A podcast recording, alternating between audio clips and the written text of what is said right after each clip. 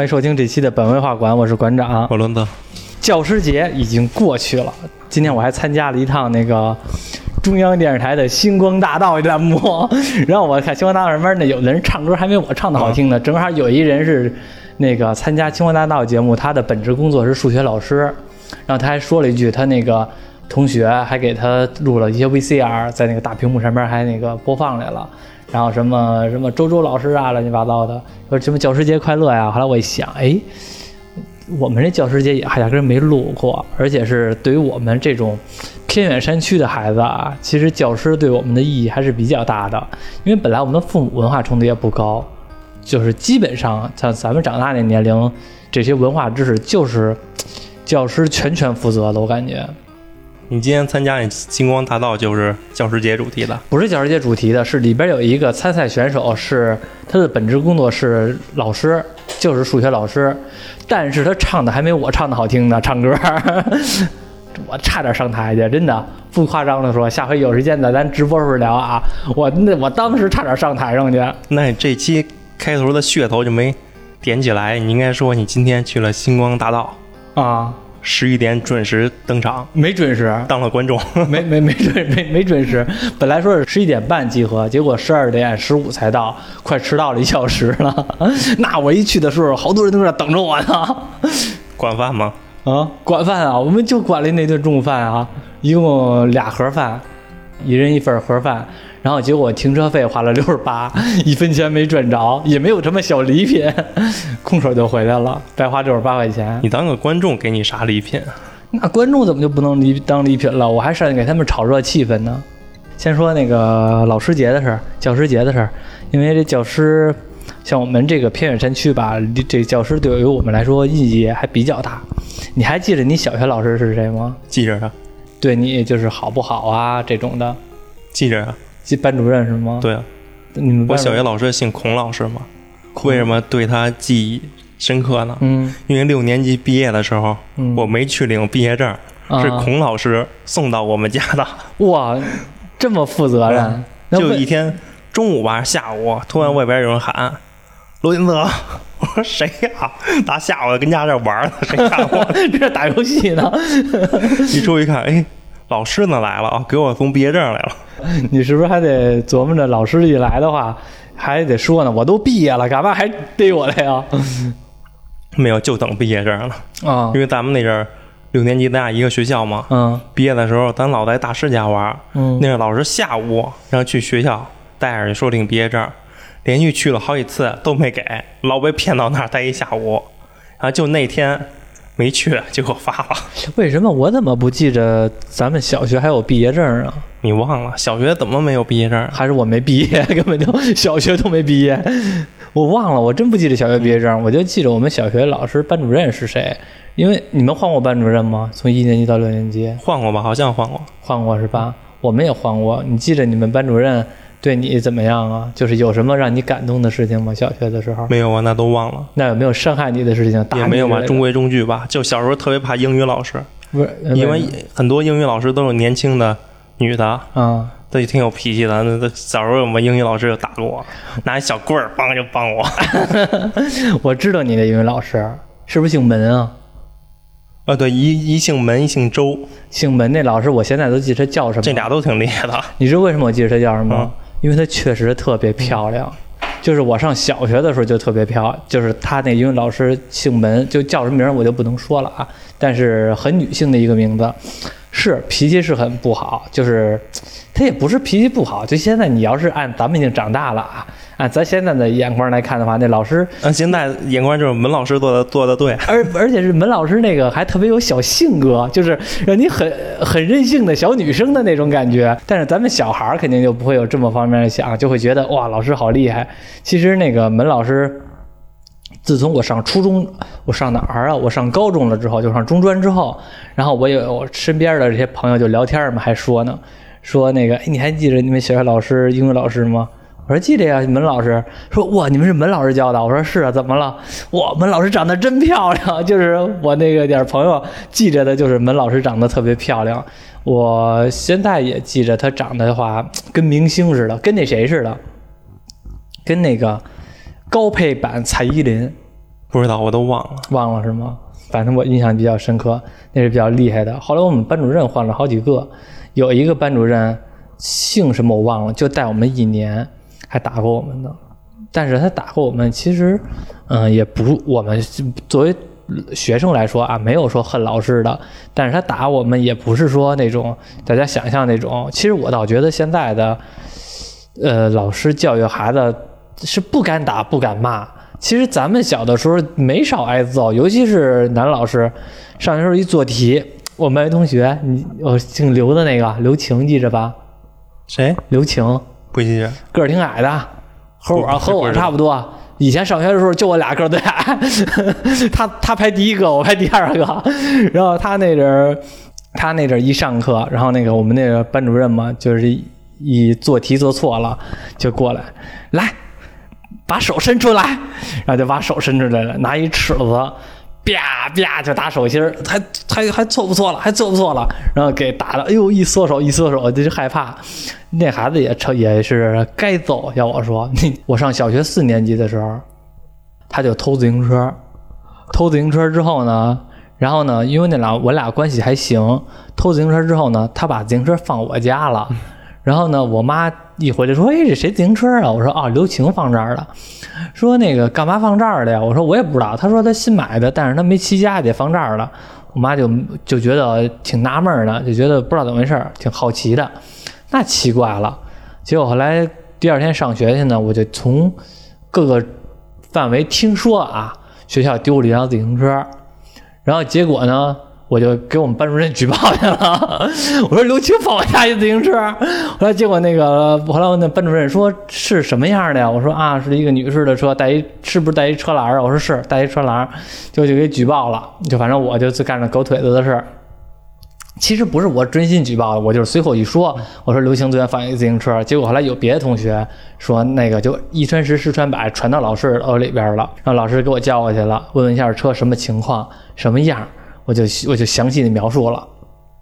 就后来一调查，真的是，后来回去之后，我大妈和我妈还说呢，你这就属于窝藏罪，你这个比偷窃罪罪过还大，得给逮起来，就说我嘛。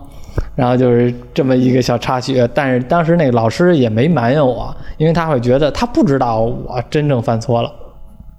我们小学老师教我们四年，请王老师，你你有没有送过你们小学老师礼物啊？没有，那是我自己都什么都没有，还送老师那那白眼狼啊！我还送过我们老师礼物呢，送送你们老师生气。不是放屁呢，怎么怎么生气啊？我那个什么，我们小学老师对我还行。你那你教师节的时候写过贺卡没有啊？好，就印象中没有，没有是吗？压根儿也没看见过是吧？没有。啊、我小的学的时候，那你送过什么呀？我送过那什么，以前有一年教师节，好像是我们班长组织的，然后就组织也没组织太多人，因为我们因为农村嘛，那个小学都是就是几个村的孩子，可能都在那个小学上学，然后我们班长呢就是我们村的。以前小学的时候还暗恋我们班长，一个女的，个儿挺高的，然后长得挺漂亮的，还暗恋过她呢。然后后来那阵儿，那个班长说那个，呃，马上就要教师节了，然后那个咱们要不要给老师送个礼物？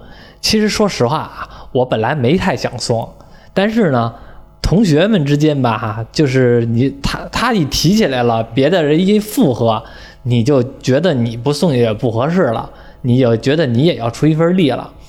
我们仨孩子，应该是仨孩子，去菜市场买了两条鱼，当时不会买嘛，然后人家卖那个鱼是五块钱一条还是十块钱一条啊？死好像是死的那个鲢鱼，其实鲢鱼现在咱们都不吃它了，都根本就不好吃。但是过去我哪知道什么叫鲤鱼，什么叫鲢鱼啊？正正常咱们家都是吃鲤鱼，然后来结果那什么就买了，后来我们就一共买了两条鲤呃两条那个鲢鱼，买了点香蕉，买了点水果，也不知道老师家在哪儿。只知道是哪村的，但是具体的是在哪儿不知道。然后我们仨孩子就在这个人家这个好像就是你们小区的，我印象中好像就是你们小区的，就在这儿挨家挨户的问，或者路上路过一个老太太就说：“哎，奶奶奶奶，您知道那个王老师家在哪儿吗？”奶奶说：“谁家王老师啊？就是在小学校教学的那个。”有的人知道，有的人不知道，然后就慢慢的打听，终于打听到了，也不知道是不是那门，反正就敲门了，也没人，把邻居敲出来了。邻居后来说：“你这人找谁呀？”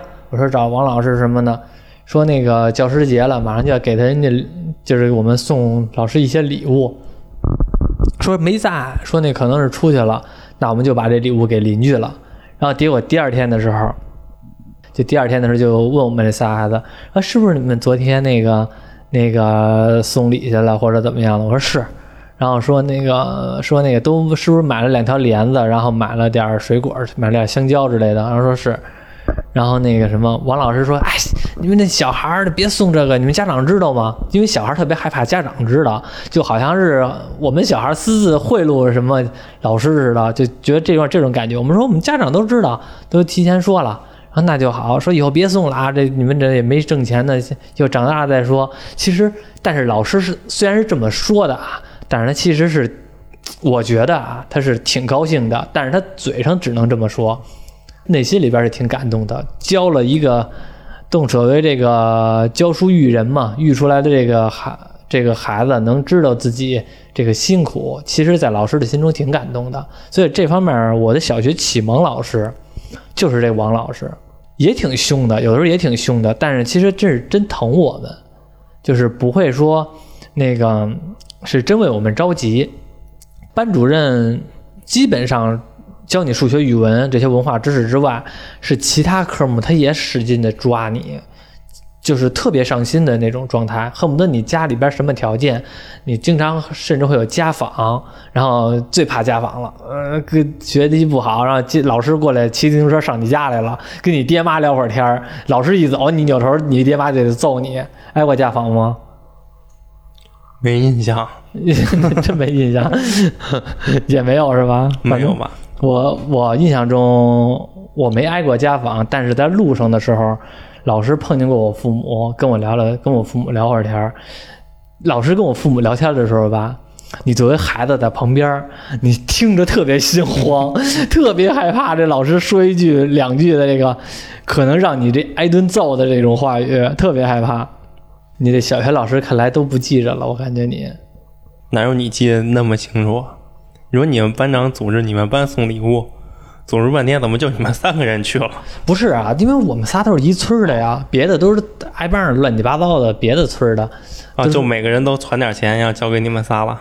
啊，不是，就我们仨花钱了，这样才能显出我们狗腿子嘛。要别人都花钱了，不就显不出来我们仨了吗？就得别人都没花钱，就我们仨花钱了，那不是狗腿子这仨？那样以后的可以发展。嗯。班干部、班长，你要不然人家能当班长呢？毕业毕业考试给你加两分，没加。要不然别人能当班长呢？我连一小组长都当不上，都当不上，只能当一个当组长，就是收作业似的。我连组长都当不上。嗯，就是做值日的时候有我，有我卫生委员，我是卫生委员，专门做值日的时候那什么身先士卒。就后来现在长大了啊，我觉得。送老师点礼吧，其实不是说为了什么，当时也瞎说什么人家当班长送礼，这个不算官僚，就是我们当时表达一下自己的内心，而且呢，就是觉得教师节送老师点礼物肯定会高兴啊，也不是说真的想想别的什么送礼。我觉得那阵我们没有像现在的孩子想的有点复杂。现在的孩子，因为我家前院我妹妹嘛，她就是做这个幼儿园的老师。现在有一天特别不好的风气，就是幼儿园的老师吧，很多家长都愿意巴结幼儿园的老师，就是从从家长的这一层次，就先考虑怎么送这个老师礼，让这个老师对自个儿家孩子进行一点关照。那你说这孩子他耳濡目染，他能不知道吗？而且现在的孩子现在都有那互相攀比了。如果你的家长要是没送老师礼物，那你的孩子在家长面前都。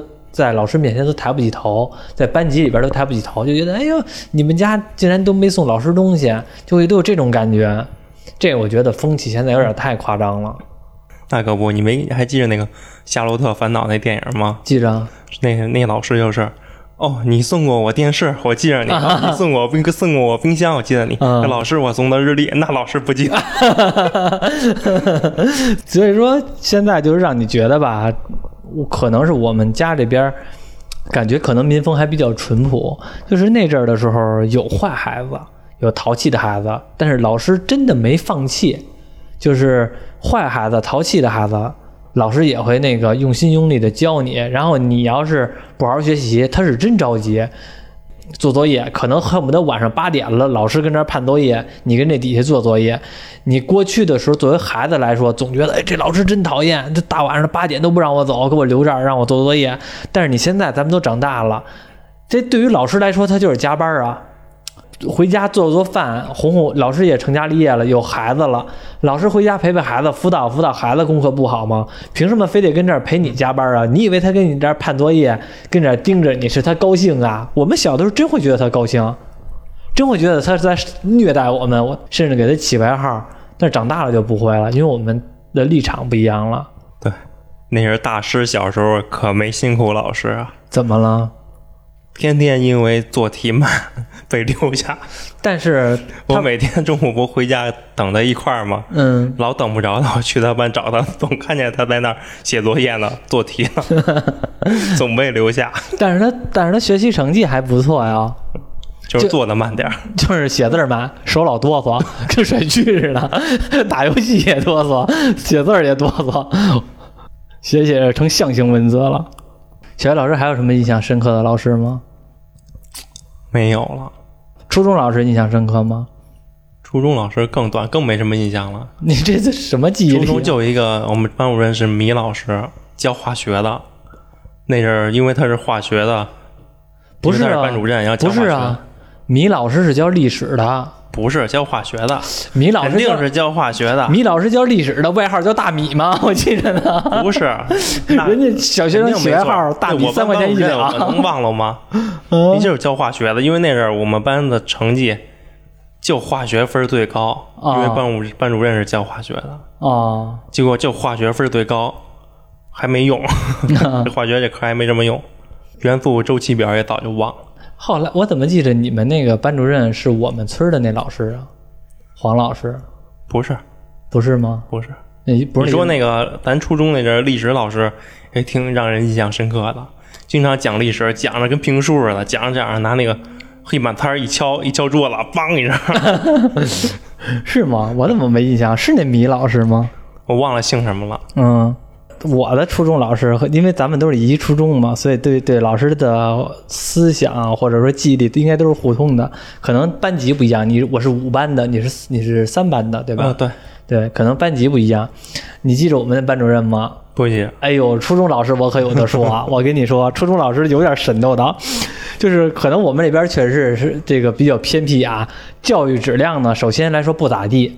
我们那个初中来说，我们是海淀区，海淀区的我们的初中应该是属于倒数第五以内，第一吧，直接第一吧，估计没有更差的了。直接第一啊，合适吗？呃这已经是没有下降空间了。还有一中给咱打样呢，一中比咱们强，还比咱们强呢一。中比一一中一直比咱强。那咱那这么算的话，我就是我就真想不起来有咱有比咱们更次的了。海淀区呢是北京的一个教育的一个一个高高点，大家都做过海淀试卷，但是我们呢是海淀中海淀区倒数第一、第二的这个初中。教育质量呢，其实一般，老师的本身的自身素质呢，其实也是个事儿。有的时候这老师啊，他教你其实没问题，但是他就是自身素质他差点事儿。我举个例子啊，就是 有好几回，几乎每天中午都是。夏天的时候热嘛，中午的时候都有午休嘛，应该是十二点下课，然后两点接着上课吧，还是一点半下课，我忘了。反正下课之后，有的孩子去就在学校就不回家了，就跟学校附近吃点东西；有的呢就就蹬自行车回家吃饭。然后老师呢肯定就不回家了，就跟学校附近的饭馆就吃饭了。每天下午两点第一节课，如果是数学课，我们的数学老师，也就是我们的班主任，一个胖乎乎的一男的，有点谢顶，戴一眼戴一眼镜，脸特别圆乎，特别能品，然后晕乎乎就进来了，满脸通红。中午的时候就是一碗拉面，两瓶啤酒，五串羊肉串，就这这是中午的这个情况，每天喝着两瓶啤酒，就大不了晕乎就上来了。如果他要喝酒了，你就好好听讲，别招他。有可能你一招他，梆一下就拍板摊，就呱就开始说了，就开始喷你。但是如果你要是不招他，就好好好的。如果他要是没喝酒的话，那这堂课上的呢就还算比较和谐。因为那我们的老师嘛，说句不好听的，这个绰号叫石大侃，因为因为在北京的语境当中，这个说这个人能贫，像比如我这种能贫的，就是人人能胡侃啊，天南海北都能胡侃。我们老师就是我的启侃这方面的启蒙老师，姓石叫石大侃，所以他就是特别能侃。然后要是心情好的话，就跟我们嘎一边讲题一边就侃上了，挺欢乐的。但是如果他要是喝酒了，就别招他，他会真生气。初中我觉得是所有的我这个小时候在长大是最不懂事儿的年龄，就是初中。初中的孩子是最不懂事儿的，小学的孩子是不懂事儿，但是不会成不了大事儿，就是他不会太气人。高中的孩子呢，就稍微懂点事儿了，明白事理了。但是初中的孩子是最野蛮的那阵儿，就是叛逆期和这个呃情商低，然后再加上自以为是，再加上调皮捣蛋，是最严重的时候。所以当初中老师，我觉得是最痛苦的。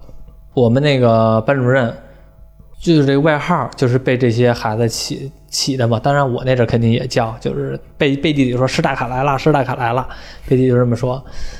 师大卡这老师能砍到什么地步呢？我举个例子啊，你记得非典那年吗？嗯，你记得那天非典咱们放假吗？是什么情况？就突然间放假了，记着吗？不记着。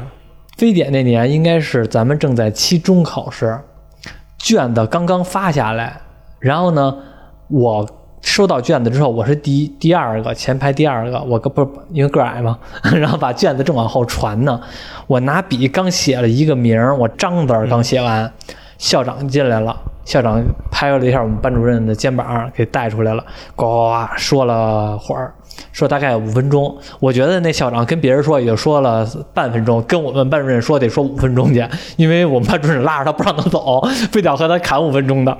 说完之后，班主任进来了，说不做题了，收卷子。我们都惊讶了，说这卷子刚发下来呀。老师就脾脾气上来了，让你们收就收，废什么话呀！我那还凶着呢。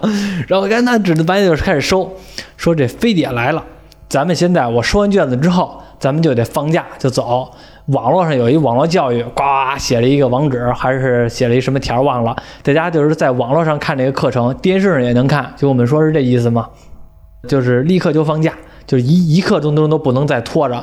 他说完这句“一刻钟都不能再拖着”之后，他又给我们砍了十分钟，给我们普及这个非典的严重性。就是 这个有时候不应该说，就是砍能砍到什么地步呢？说这非典现在太厉害了，跟着当着你们这孩子不能说，但是我现在跟你们说，艾滋病都知道吧？那是性病，通过性传播的。这个非典有多厉害呢？五米之内呼一口气你就传上了。比如现在我在这儿，你在那儿，咱们五米的距离，我呼出一口气儿，得你完蛋了，哪天就得烧了去了。这是我们石大凯的跟我们说的话，说那个戴口罩都知道吧？因为那阵好像是说戴口罩得戴二十四层还是十六层，我不知道为什么啊。反正有这么一说法，说戴口罩得戴二十四层。说那个口罩这家伙得带二十四层，这二带二十四层多老厚啊！你还能呼吸得了吗？这个现在太厉害了。而且放假期间你们哪儿都不许去，就跟家待着，不然的话得了非典，到时候。比艾滋病都严重，你们就得烧烧了去，就水屯火葬场就烧了去，就就这么跟我们胡侃嘛，天南地北胡侃，又侃了十分钟，给我们乐的不行了。然后中间我们要是插嘴的话，他还打断我们。我这直说不许说话，不许那什么，不许耽误时间，不许耽误时间，你还跟我这插嘴，想不想走了？我赶紧再说两句，咱就走。又说五分钟，就是我记着，反正那天特别漫长。因为我们早就想走了，结果石大砍跟我们溜溜的砍了十五分钟左右，这给我们听烦了，终于就走了。所以说，这是我们石大砍的经历。你也不知道你们班这石老师现在还在教课吗？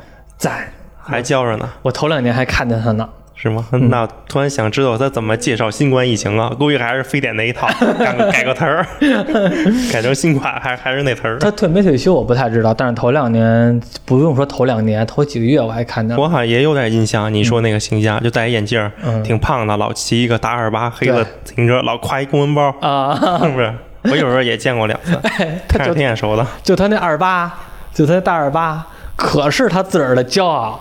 那跟我们吹那他大二八，就我那大二八，骑了得五六年了，现在还跟新的似的。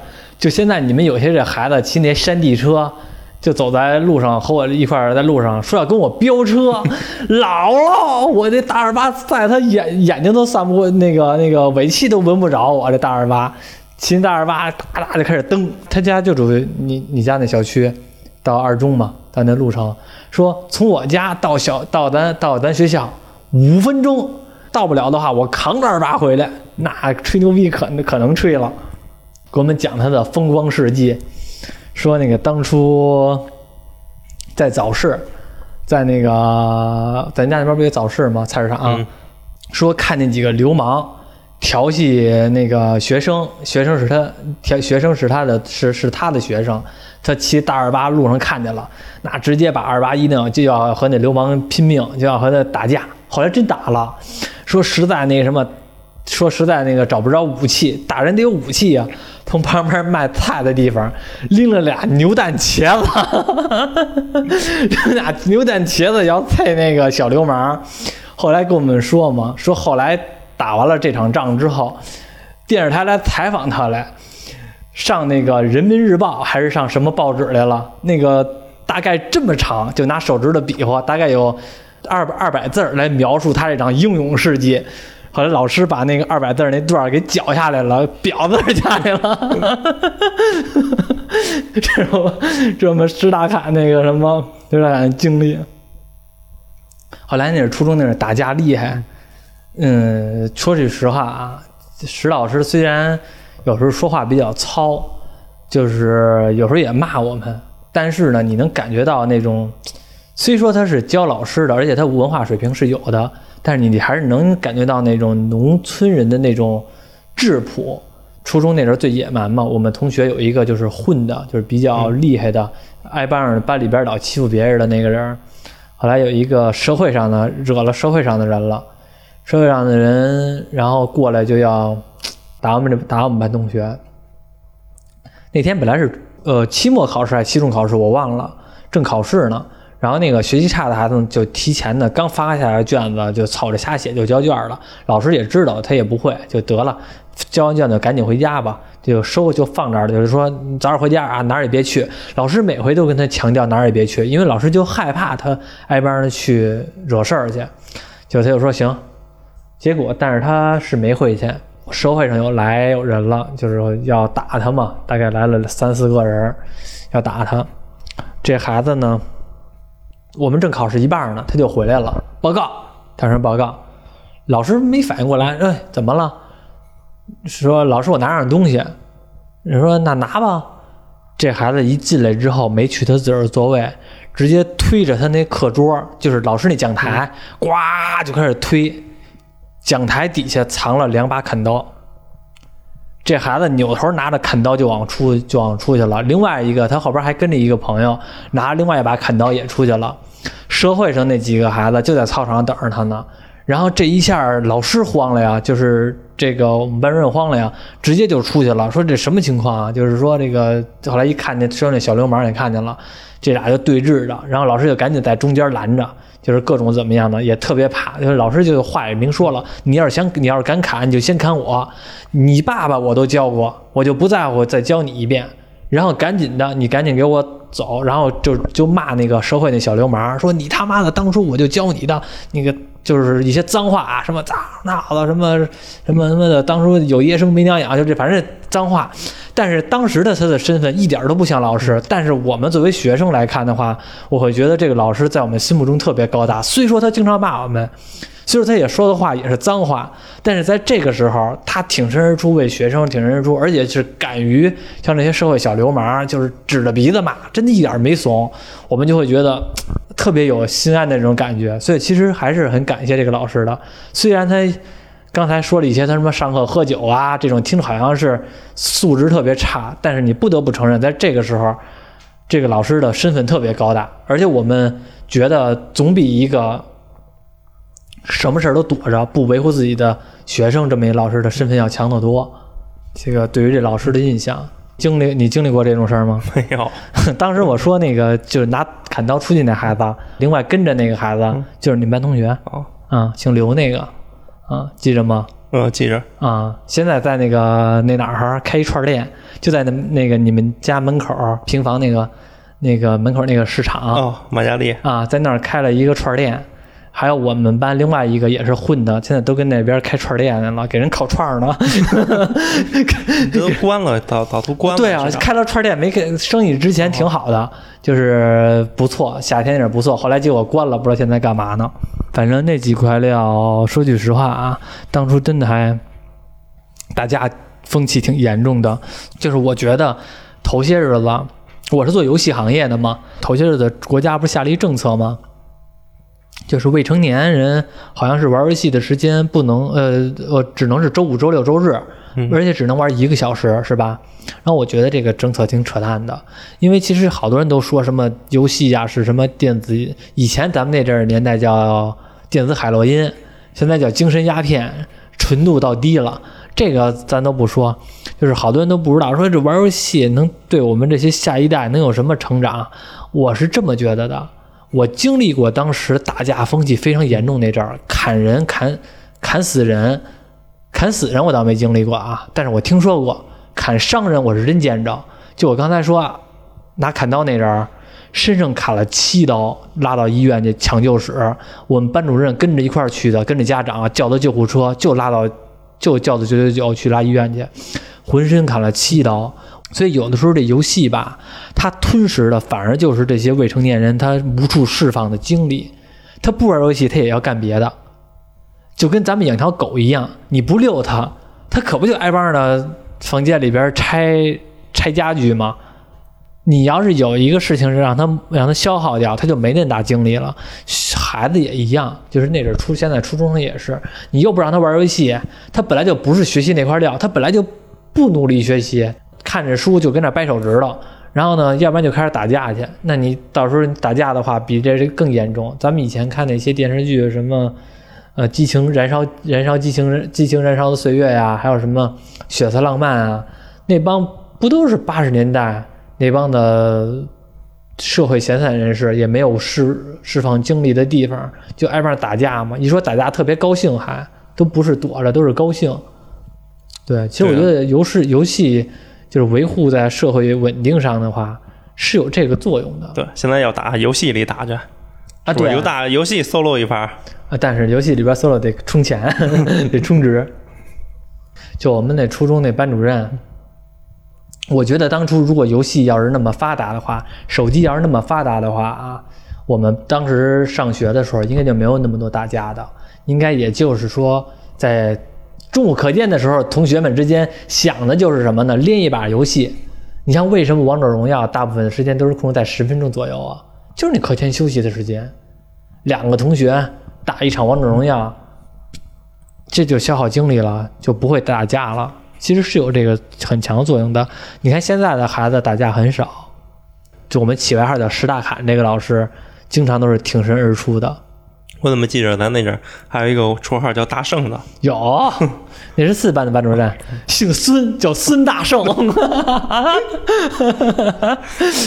而且关键那老师是一女的，但是那个气质特别 man，对，那个老师是女的，但是我不知道，我没经历过那个年代啊。听我上一届还是上两届的人说，那个女老师之前是教体育的，呃，脸色呢挺黑的，然后呢身材特别魁梧，特别壮实，然后说话嗓门也挺憨的，甚至都有点清茬的胡须，就是 所以说姓孙嘛，然后而且是打孩子，就是也是经常打学生，打学生，然后骂学生，但是呢会。就是所以说学生呢爱称这个孙老师叫孙大圣，然后孙大圣也是经常给这个经常骂这孩子，你瞅你那个德行，跟个油猪似的，跟个油，就经常会骂。我觉得当时也会，是不是想当师弟了，想八戒了？可能是，反正是当时有点有点邪的。那孙孙大圣也有点邪的，只不过我没孙大圣教过我们是，他是教生物，他最早是教体育的，后来是教生物啊，我记着呢。但是只不过教生物也就没怎么教。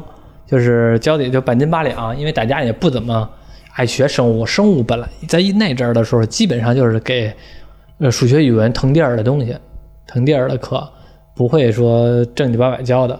而且生物主要还教那种在青春期懵懂的时候，经常会教给我们这个什么性性性基础知识啊这些东西的话，当时你想初中的孩子又无法无天，还是这女老师给我们教这些。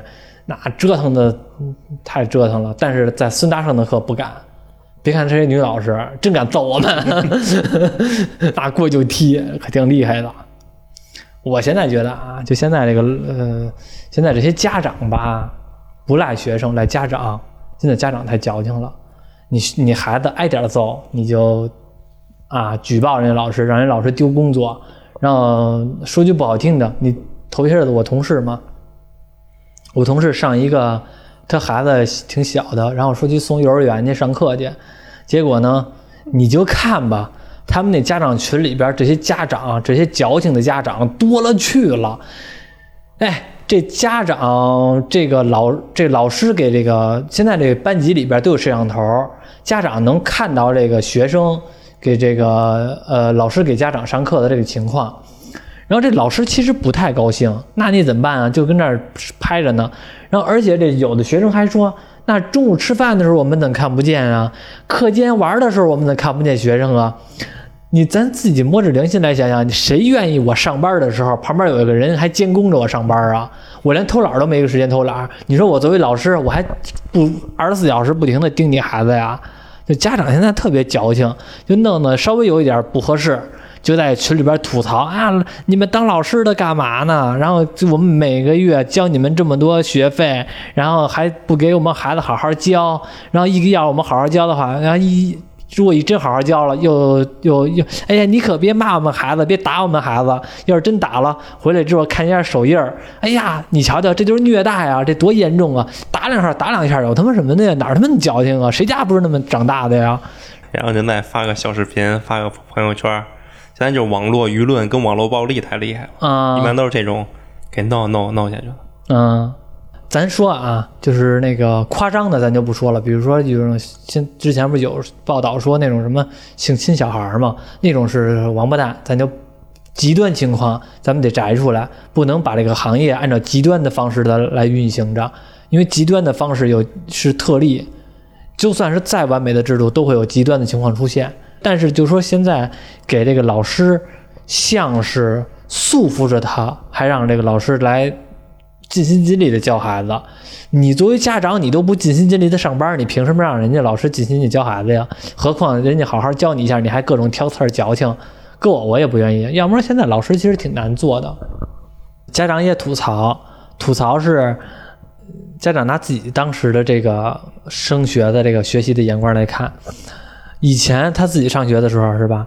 作业老师布置，然后呢，或发下来之后，孩子自己做，没做的之后呢，没做之没做的话，回去之后老师给打分评分，老师来打分。但是现在学生这个群里边都是什么呢？孩子作业留下来之后，家里边自己人给打印出来，打印出来之后呢，父母盯着孩子做题。盯着孩子做完题之后呢，父母再给孩子判卷子，然后呢，所谓的是老师和学生不是所谓的是老师和家长共同努力把这个孩子教好，但是现在家长又不乐意了，又觉得我给你交这么些钱，然后作业也是你作业你就光留一作业，然后盯孩子作业也是我，判卷子也是我，然后最后纠正也是我，辅导也是我。又感觉不合适了，所以说两头就两头又让这老师特别特别难办。你看过头些儿的于谦演那个老师好吗？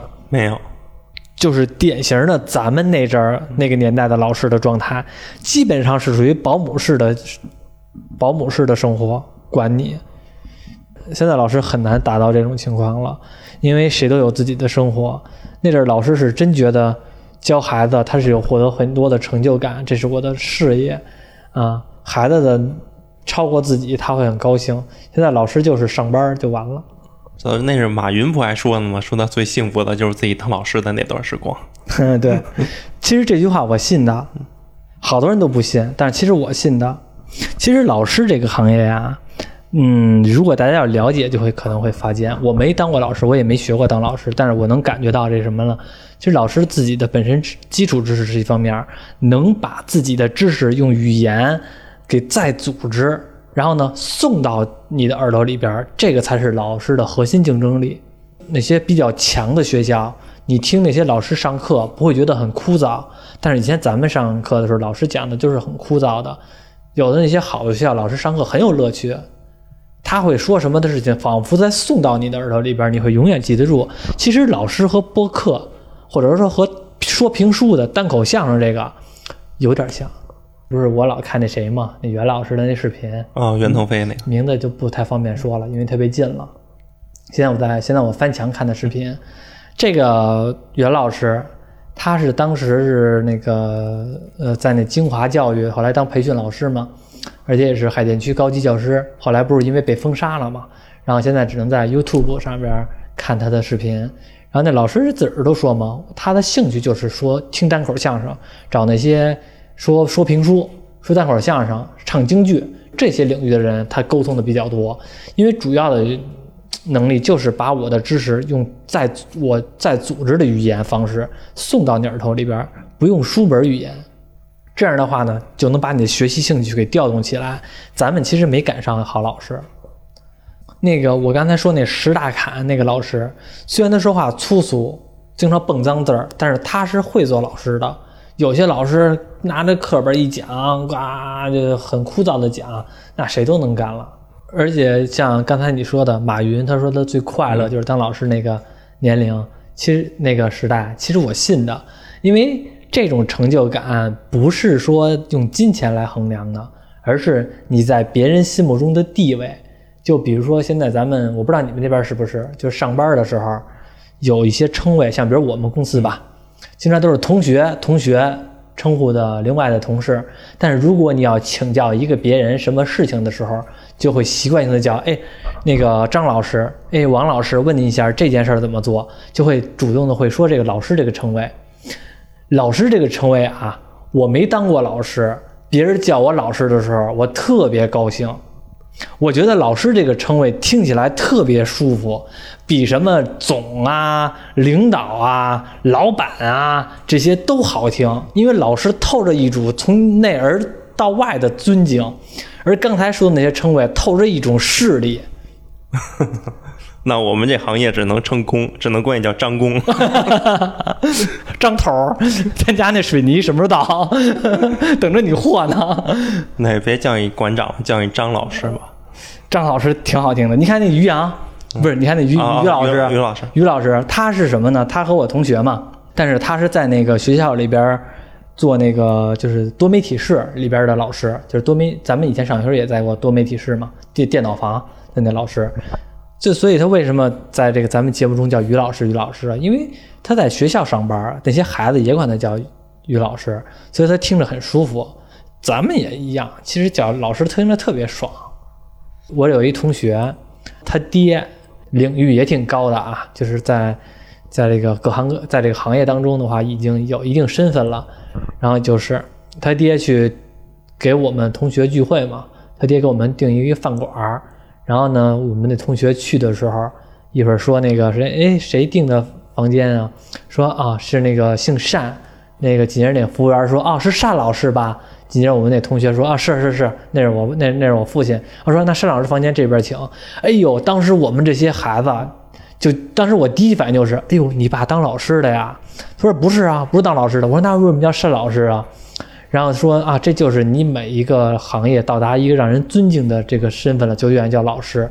我当时特别羡慕他，我觉得哎呦，你你爸这个领域真的就叫叫你爸单老师，听着真好听。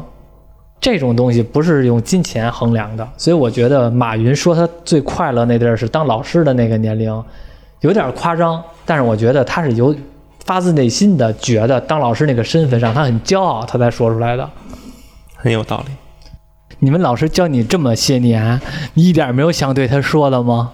没有，每个老师都没有吗？没有，特别感谢，影没有什么影响特别深的老师，特别感谢他们呢。都是平平淡淡、普普通通吧。因为我的最多的印象都不是在校园里边儿，那是在哪儿啊？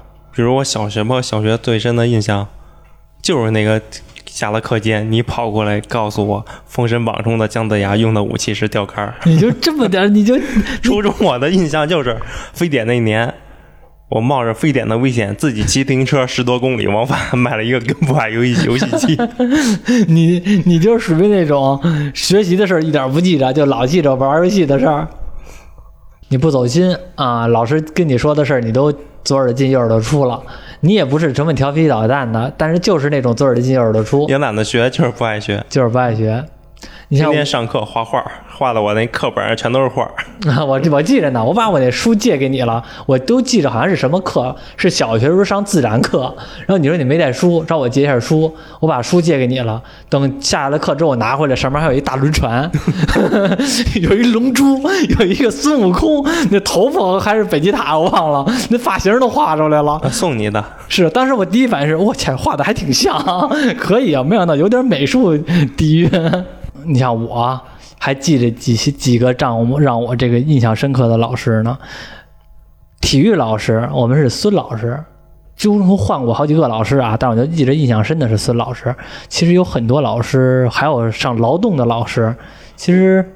咱们这个农村吧，这个边上的老师有的时候真的文化水平并不高，就是比如说这种劳动课的老师，做手工的，其实可能就是村里边一个一个可能文化水平稍微高一点的，可能以前初中毕业啊，然后上这儿教劳动来了，或者说上这儿教什么思想品德来了，都好多都是这种老师，没有太强的这个专业水平。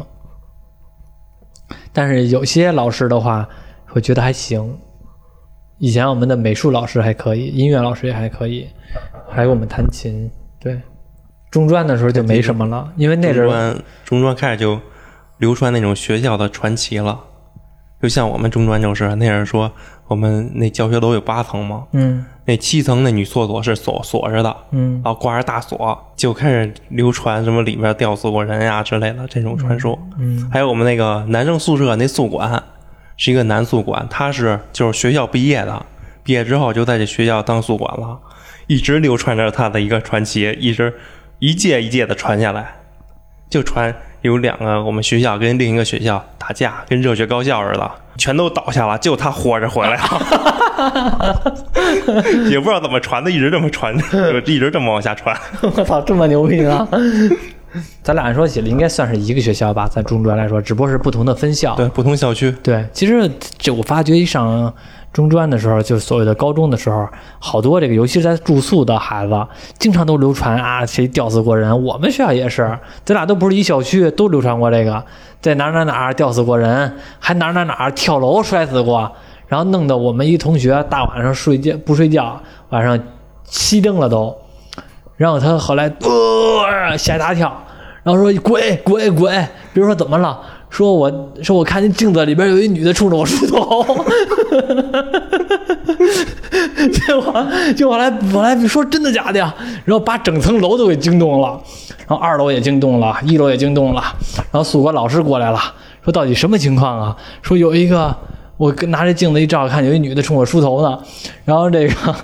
宿管老师嘛，就觉得他这个瞎说八道，就说真的假的呀？可是，一看这哥们儿演技也非常牛逼啊，脸色儿都给演白了。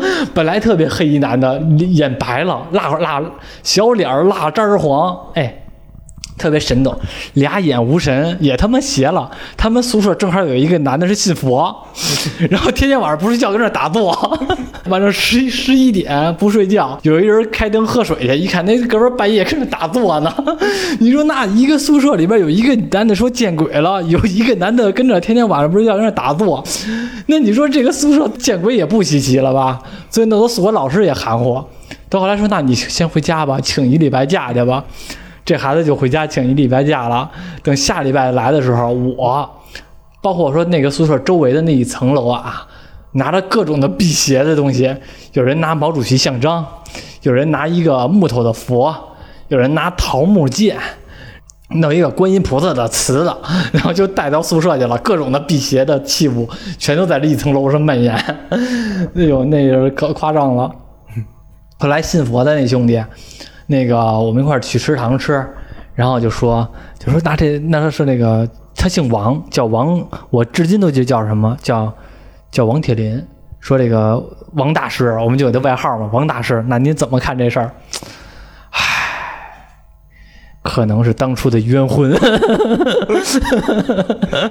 然后那哥们儿关键是他去我们食堂吃饭去，吃牛肉面，但是呢他不吃肉，把那个牛肉给捡出去，就只吃那肉汤，把肉给你吃，把肉也我我也不知道给给谁吃了，反正没给，反正也不知道给谁吃了，反正他不吃，就弄得特别的。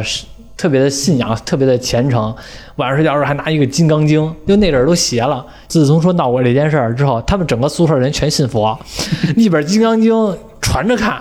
然后就是他看完了，他念完了，他念，他念完了，他念，就感觉好像谁都害怕似的。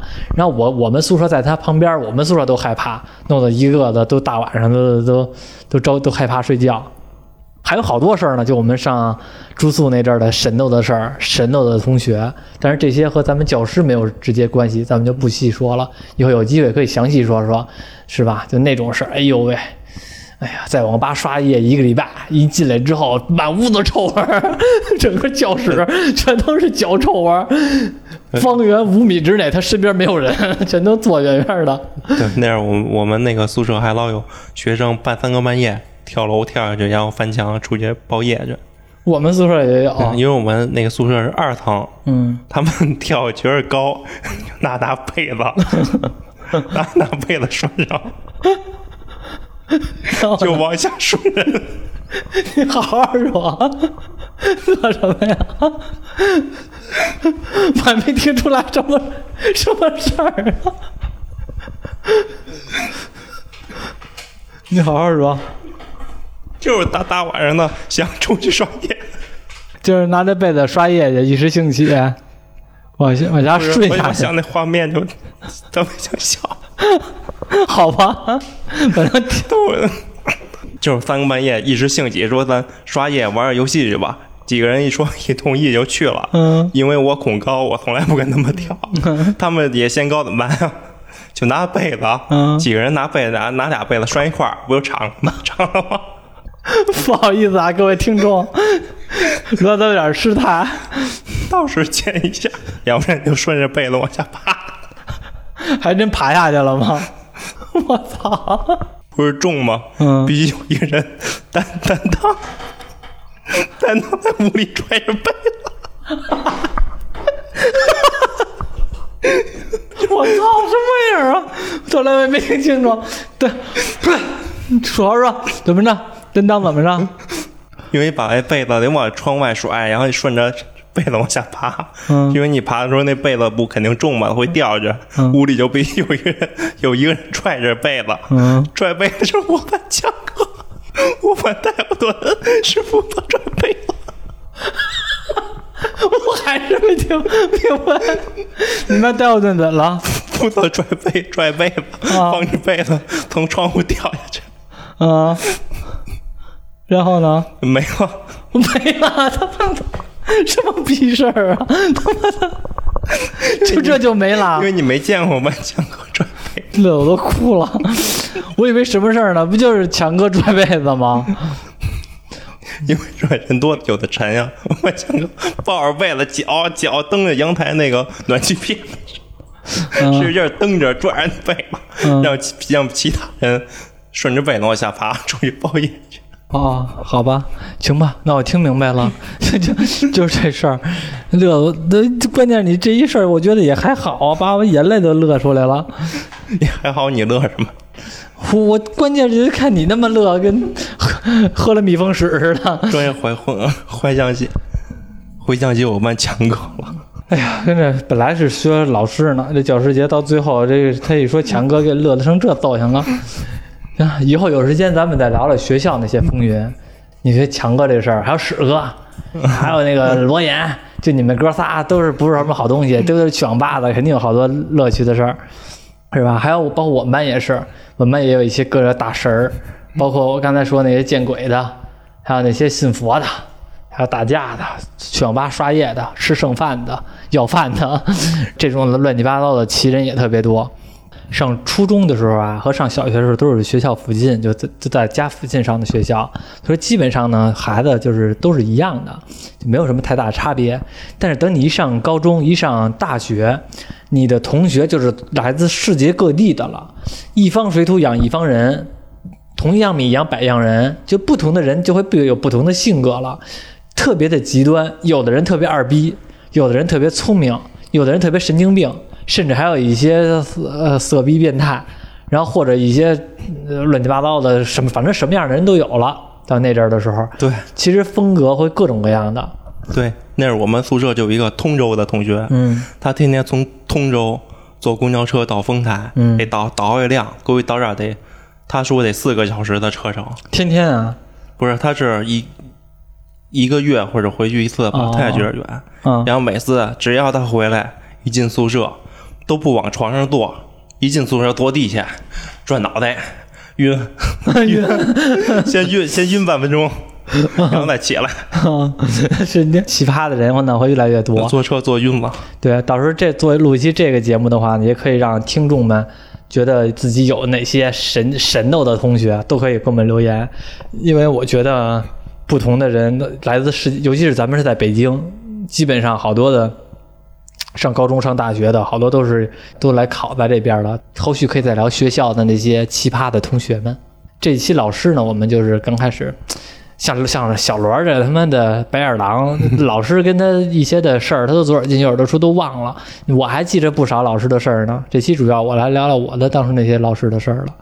嗯，以后有时间的话，你聊聊你同学的事儿，收集收集那些奇葩少年们。我班也还行，没有什么特别神奇的。哎，我班中专就有一件事儿特别神奇，以后再说吧。这也 这也是一件小事儿，嗯。虽然小事儿，但也挺邪门的。嗯。就是中专四年吧，中专四年到了开毕业班会的那天，嗯。发现我们班少了一套桌椅，嗯，意味着上了四年的课，我们班人从来没齐过，直到毕业那年，人齐了，少一套桌椅。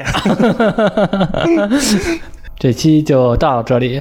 呃，虽然这已经迟到了啊，但是如果说在我们这里还是祝一下，就是全天下的老师们教师节快乐，因为你们有专属的一个节日，其实你们是为这些后一代的这些学生、祖国未来的花朵们奉献了很多。这个行业是很伟大的，除了工资之外，还会有很多人念叨你们好，高亮的一个事情。